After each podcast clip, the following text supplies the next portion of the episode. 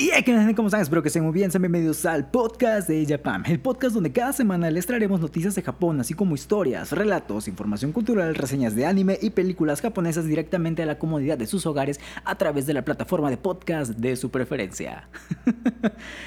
Y ya estamos de regreso aquí en este su programa favorito de cultura japonesa, su podcast favorito de cultura japonesa. Mm, espero que sea su programa favorito de cultura japonesa.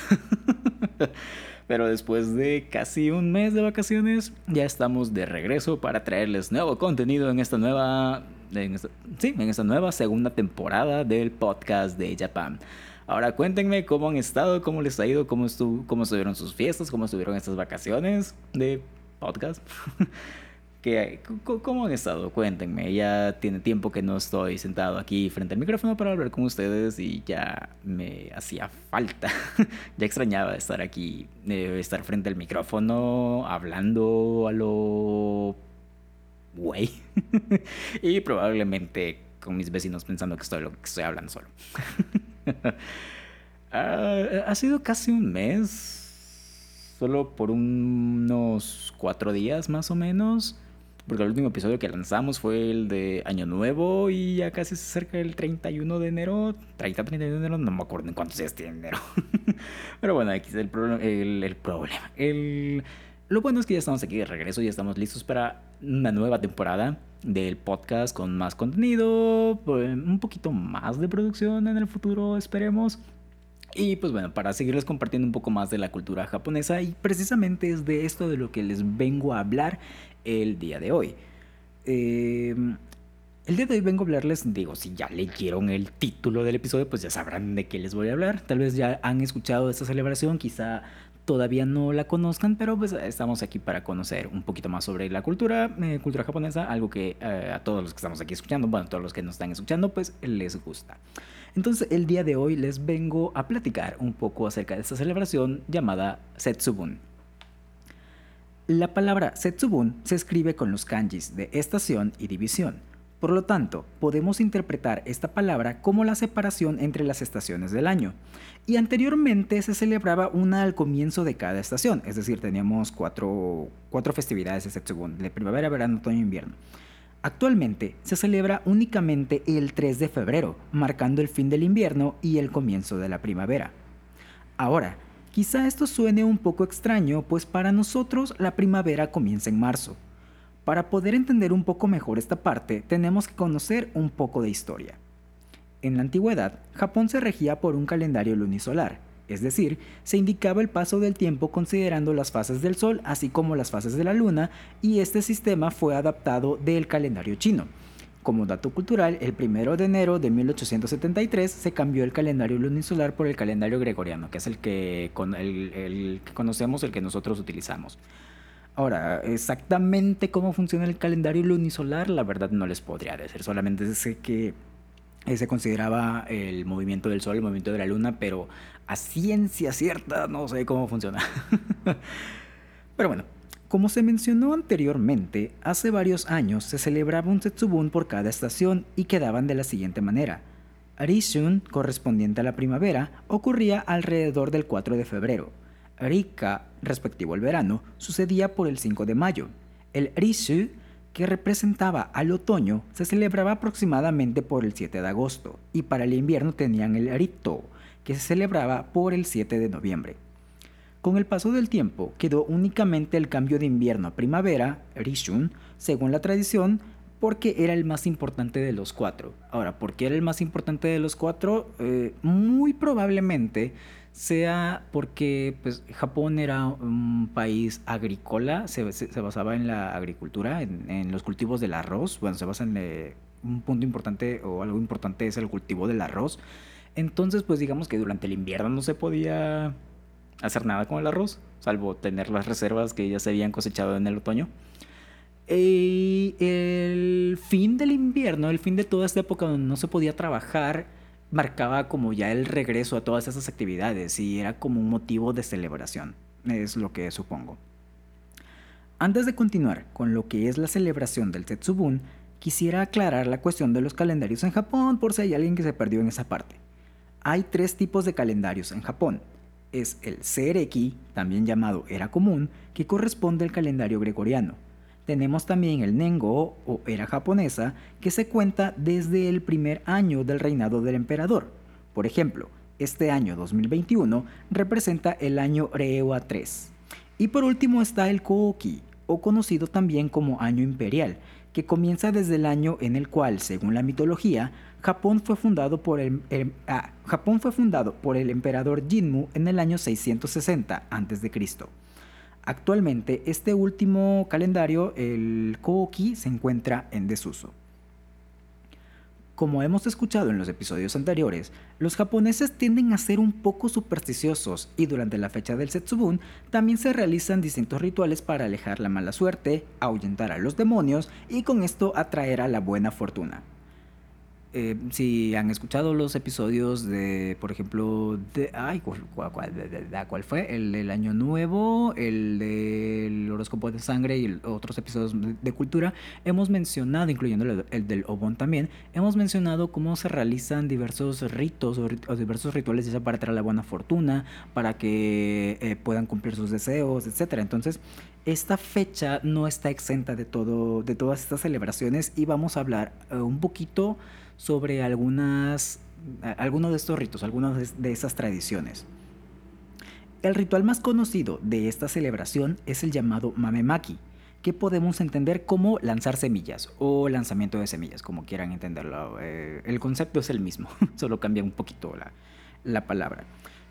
Esta tradición comenzó a celebrarse durante el periodo Muromachi que fue a mediados del siglo XIV. Este rito consiste en arrojar mame o frijolitos directamente a los ojos de los demonios con el fin de ahuyentarlos, pues ellos son portadores de enfermedades y la mala suerte. Si quieren tener un poquito más de referencia acerca de esto, pueden escuchar uno de los episodios que sacamos en octubre acerca de las criaturas o del folclore japonés.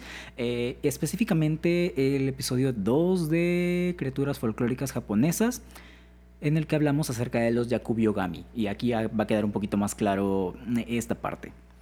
Ahora, ¿por qué aventarles frijoles a los ojos cual Dodgeon Boss de cualquier juego de The Legend of Zelda?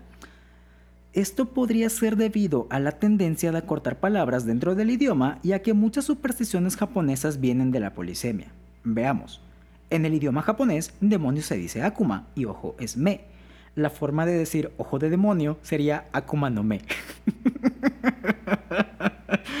ah, lo, siento, es que me acabo de acordar de algo ahorita que estaba leyendo lo de Akuma es demonio. Es me.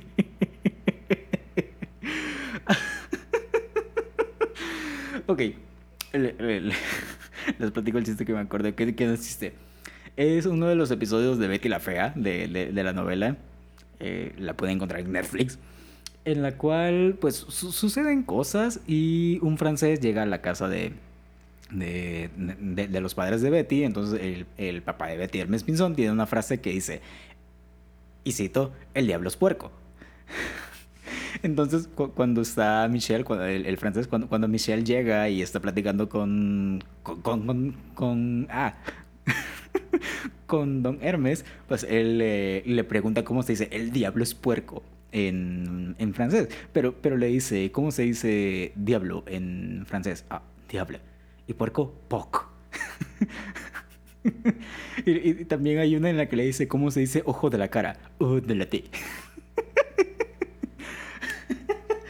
ah, lo siento, es un chiste súper baboso, pero ahorita que estaba leyendo no, no, no pude evitar no acordarme.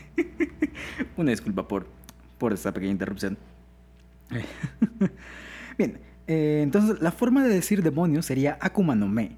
Si a esto le sumamos lo ya mencionado de acortar palabras o frases, podría quedar como mame, que es la misma palabra que se utiliza para indicar frijol o frijolito o semilla en el mismo idioma. No es que significa esas tres palabras, para que nos demos una idea de, de lo que es.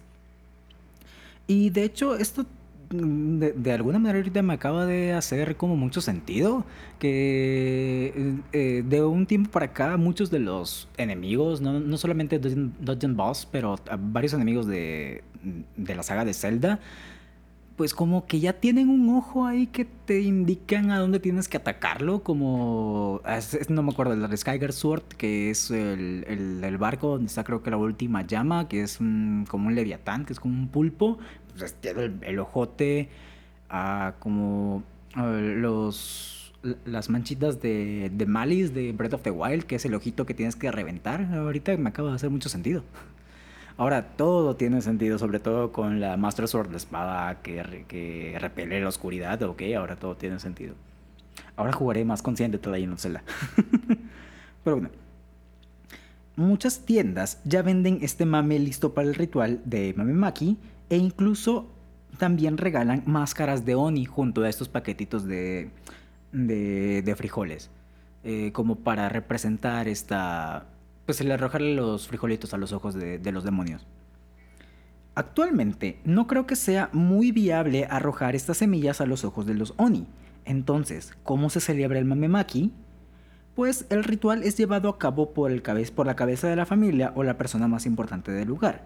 En el caso del hogar, del lugar, perdón. En el caso del hogar, son los padres quienes se ponen la máscara de Oni y son perseguidos por los niños que les arrojan semillas mientras dicen la siguiente frase: Oniwasoto Fukuauchi, que podemos interpretar como chingar a su madre a los demonios. que venga la buena suerte. No necesariamente en ese sentido. Es más como fuera los demonios, que venga la buena suerte, pero pues, me fue imposible no relacionarlo con eso, con esa frase. Una disculpa. eh, Oniwasoto Fukuauchi, fuera los demonios, que venga la buena suerte. En otros lugares, como las escuelas, son los maestros quienes portan la máscara y son atacados por los alumnos. De hecho, eh, me, acabo de acordar como de dos anécdotas. La, primera es algo que sucedió cuando estaba estudiando idioma japonés. Eh, una maestra, pues no, bueno, nivesense, nos contó acerca del, del Setsubun y como ella había estado en Japón durante esta celebración, pues pudo conseguir el paquetito de los frijoles y las máscaras de Oni. Entonces nos las llevó ahí al salón de clase para hacer una representación de, de, esta tradición. De hecho, creo que nosotros lo hicimos por ahí de octubre, noviembre, septiembre, algo, así. Y bueno, pues no, no, nos dio la, las máscaras de Oni, o sea, nos la regaló también el paquetito de, de, de mame. Entonces, eh, nos salimos como al patio del, de, la escuela, como al estacionamiento, y ahí no, no, nos ven a todos los a toda la banda con las máscaras y otros sin máscaras pero rejando los frijolitos y ahí como a las que eran 6, 7 de la noche gritando ¡Oh, Niwasoto! Fukuauchi! yo, yo solamente me imagino a a, los individuos que estaban en, clase de otros idiomas, así como que, ¿y estos que están invocando? Porque seamos honestos, si escuchamos a un grupo de gente en medio de la noche gritar Oniwasoto Fukuauchi y no tienen ninguna idea de lo que significa esta frase, pues lo primero que vamos a pensar es como, chale, ¿qué demonios están invocando? Debió haber sido divertido ver la reacción de las personas cuando estábamos comenzando a gritar esa parte. Estuvo divertido ese, ese día, la verdad. No, sí, nos divertimos bastante como representando este Mamemaki. Ahora, la segunda anécdota, pues no es una anécdota, es, un video de que vi en YouTube de cómo hacen el Setsubun en una escuela, creo que segunda primaria, un kinder, algo así. Entonces, los maestros se disfrazan de Oni, efectivamente, pero eh, eh, eh, en el video se ven a los maestros disfrazados de Oni ahí como que haciendo sus cosas de Oni. y nada más se escucha el grito o el llanto de los niños todos aterrorizados por los Oni y pobrecitos. A ver si les dejo uno de los videos en los show notes del episodio. Que por cierto, eh, todo lo que estoy mencionando, por ejemplo el Mamemaki, las máscaras de Oni eh, y todo y otras cosas que mencioné, eh, van a estar los show notes en la página de Facebook para que sigan la página de Facebook. los show notes pues son eh, cosas que no podemos mostrar en este formato de podcast. Entonces ahí tienen como ese, ese apoyo.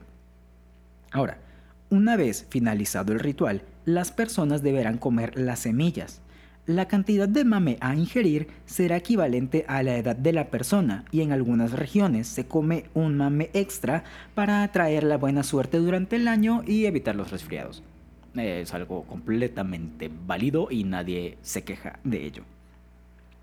En otros lugares, como templos y santuarios, suelen invitar a personas famosas como luchadores de sumo y estos eventos son transmitidos por la televisión nacional.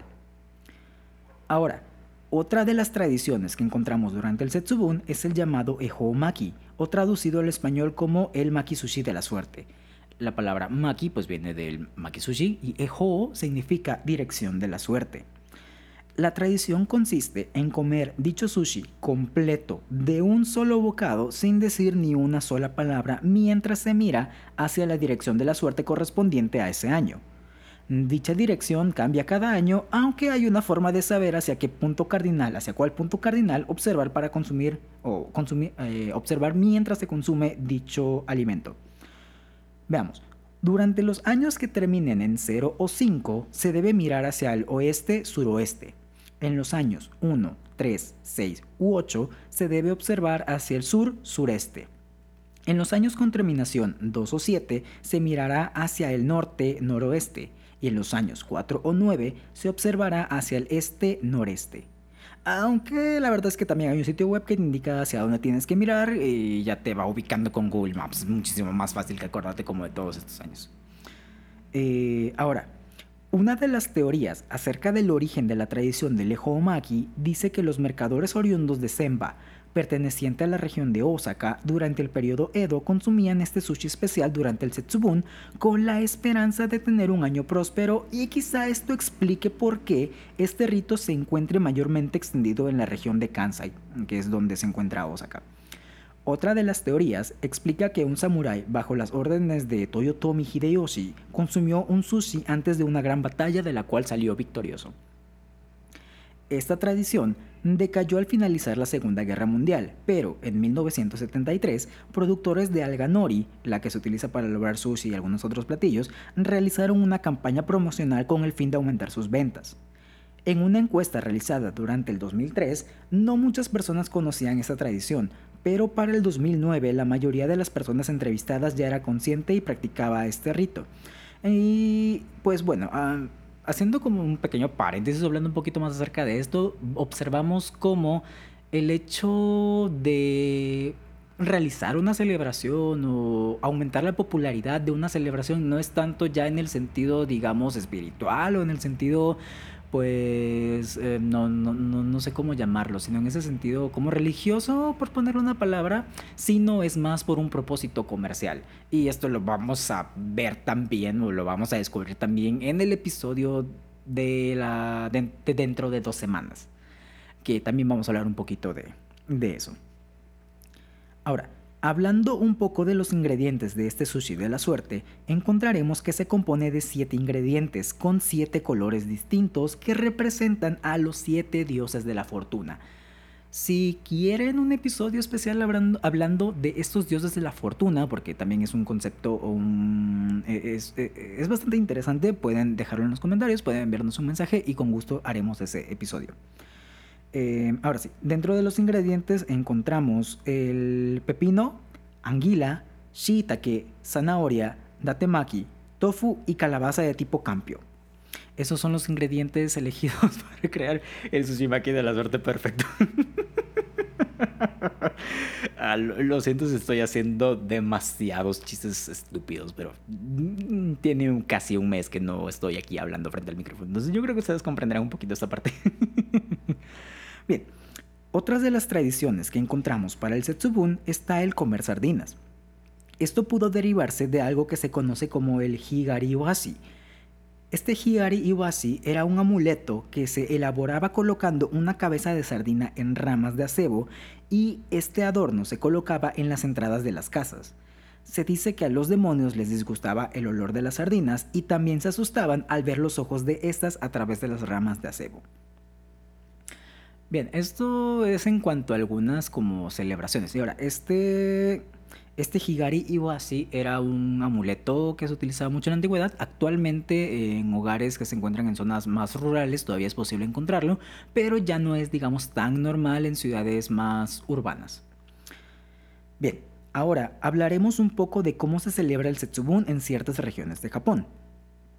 Para comenzar, en el santuario Kasuga Taisha, ubicado en Nara, Esta celebración se realiza a partir del día 2 de febrero y culmina el día 4 de dicho mes.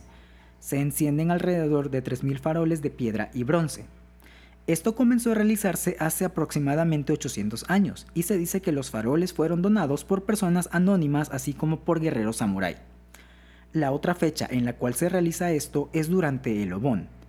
Durante dichos días, las personas acuden al santuario a dejar sus deseos escritos en tiras de papel para que puedan quemarse y así puedan cumplirse. Esto se realiza por la creencia que dicta que durante estas fechas el mundo espiritual se conecta con el plano terrenal, y pues también hay una vista muy bonita de los faroles encendidos reflejándose en un río que está ahí cerca. si quieren, eh, bueno, ya tenemos un episodio de Lobón. Si no saben lo que es el Lobón, pueden eh, ir a ese eh, episodio para saber de qué se trata y por qué. como que esta tradición o este rito se realiza también durante esas fechas. No voy a dar spoilers para que vayan a escuchar el episodio de Lobón. Bien, por otro lado, encontramos el Setsubunkai, también llamado Setsubunkai Hadaka Matsuri, o mejor conocido como el Festival de los Desnudos, realizado en la ciudad de Ogaki, prefectura de Kifu. Comienza alrededor de las 8 de la mañana con la gran oración en la cual se pide por la, por la prosperidad del año en curso.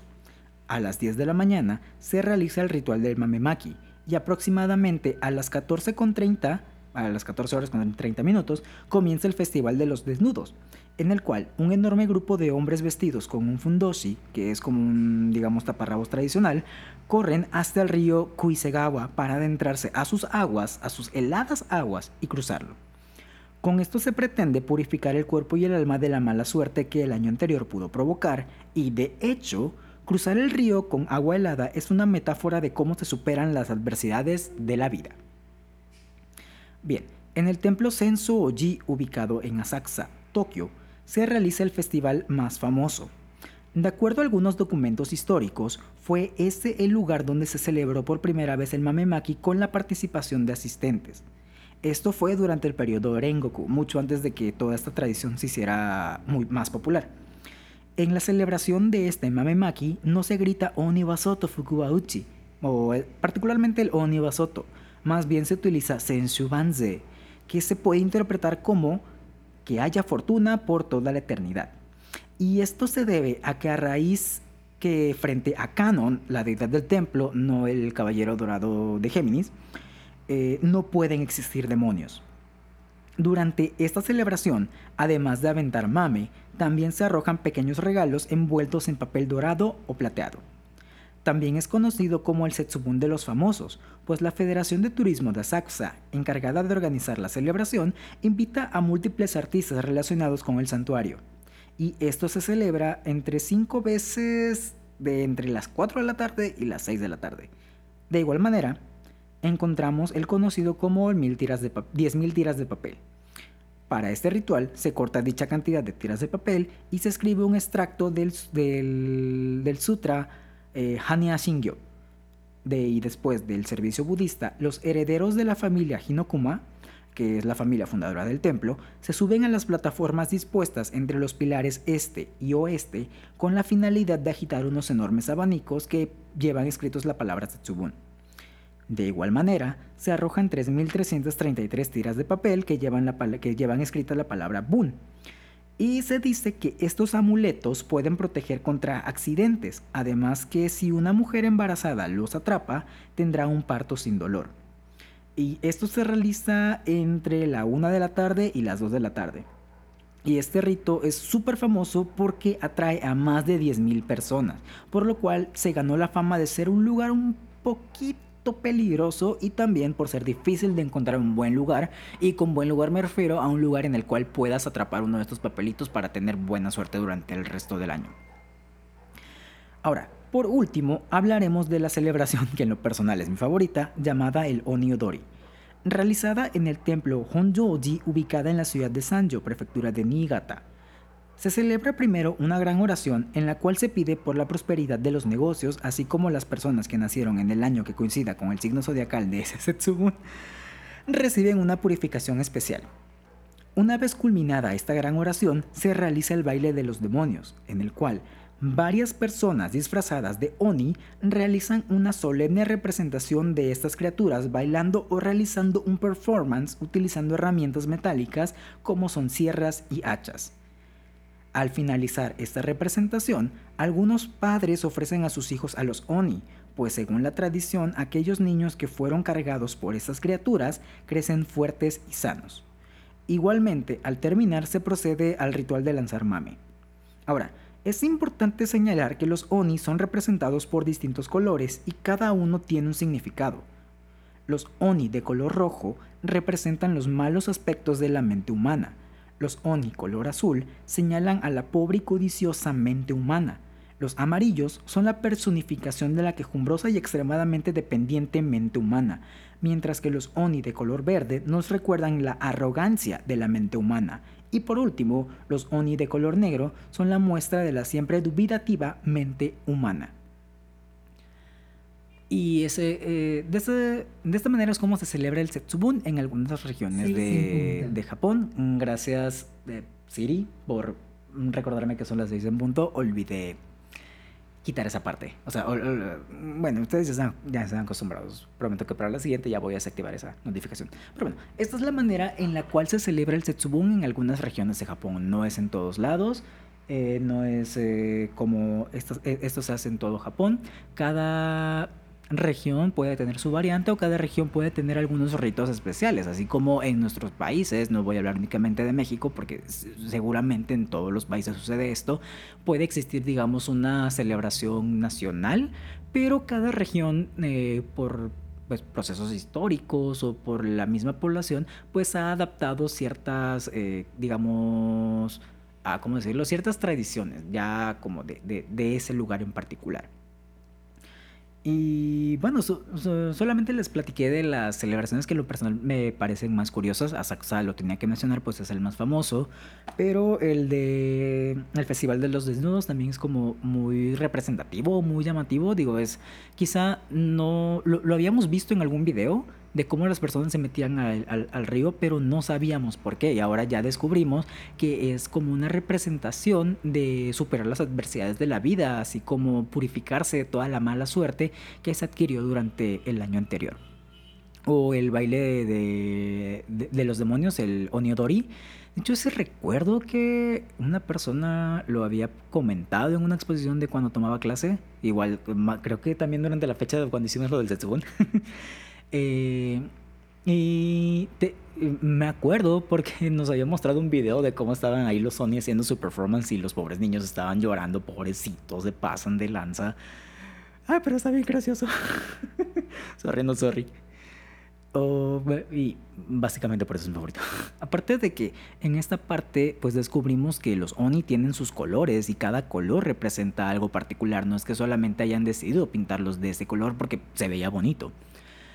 Y bueno, eso es todo lo que les traigo el día de hoy, todo lo que les puedo comentar el día de hoy acerca de la celebración del Setsubun, que para la fecha de publicación de este podcast todavía no ha ocurrido, sino que faltan un par de días, eh, la próxima semana de cuando están escuchando esto. Y si lo están escuchando en el futuro, pues evidentemente ya pasó.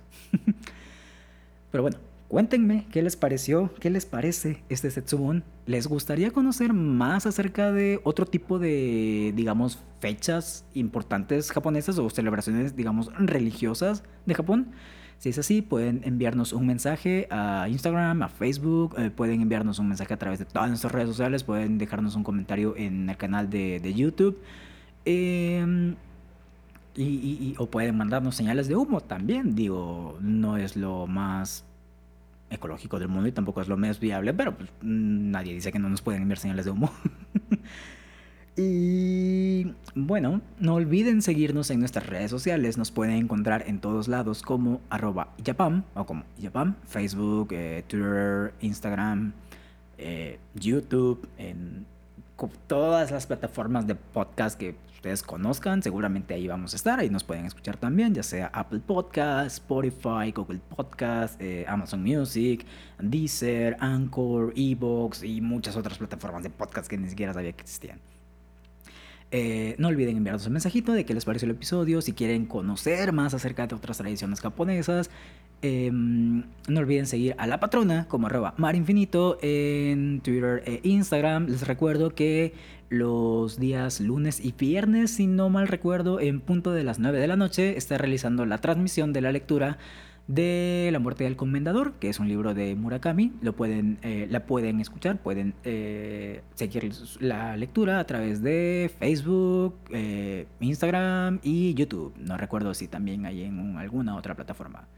Y bueno, si gustan seguir a su servilleta, pueden encontrarme como arroba Oscar en Instagram y Twitter. uso más Instagram. Entonces, cualquier cosa, pues ya saben que ahí nos pueden encontrar.